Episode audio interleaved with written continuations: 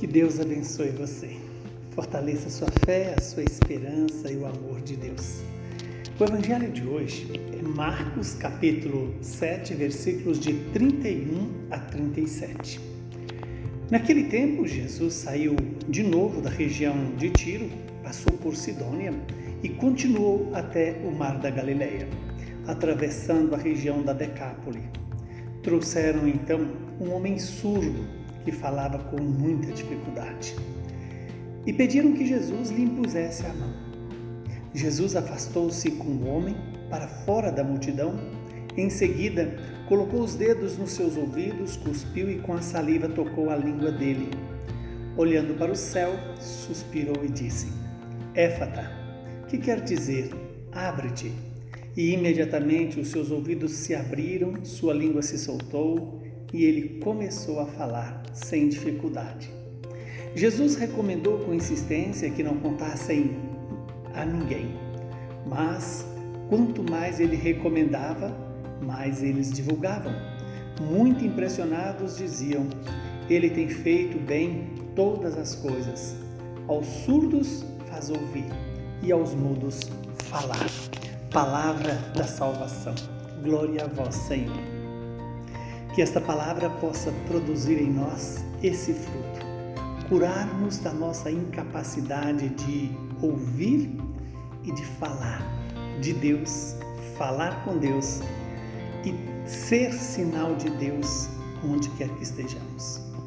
Hoje a igreja nos dá esta palavra para nos iluminar, para restaurar em nós esta semelhança com Jesus, esta imagem de Jesus em nós.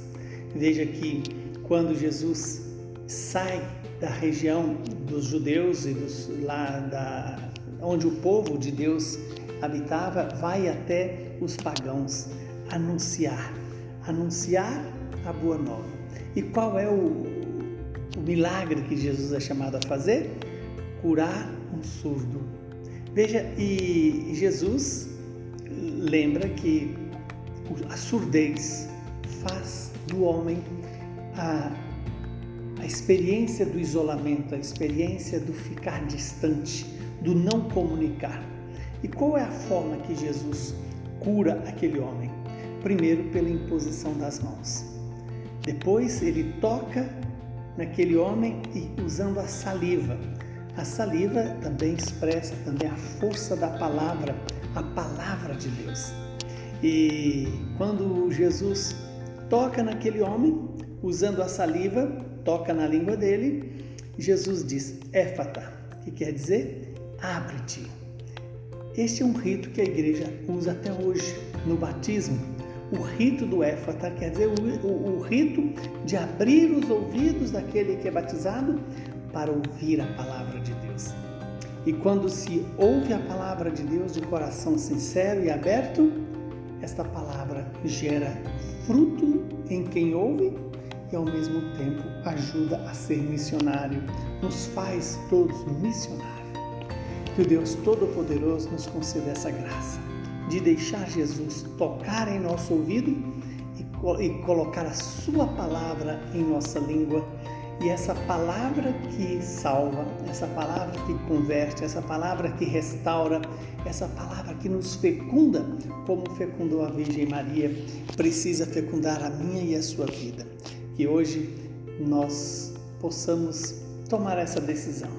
Senhor, venha nos curar para que sejamos capazes de exercer a nossa missão de levar a Sua palavra, que age em nós, agir em outras pessoas. Que o Deus Todo-Poderoso nos abençoe, nos santifique e nos livre de todo mal. Ele que é Pai, Filho e Espírito Santo. Hoje a igreja nos lembra a memória de São Miguel Febres que, olhando para a vida deste homem, também saibamos imitar as suas virtudes e obedecer à palavra do Senhor. Saúde e paz para você.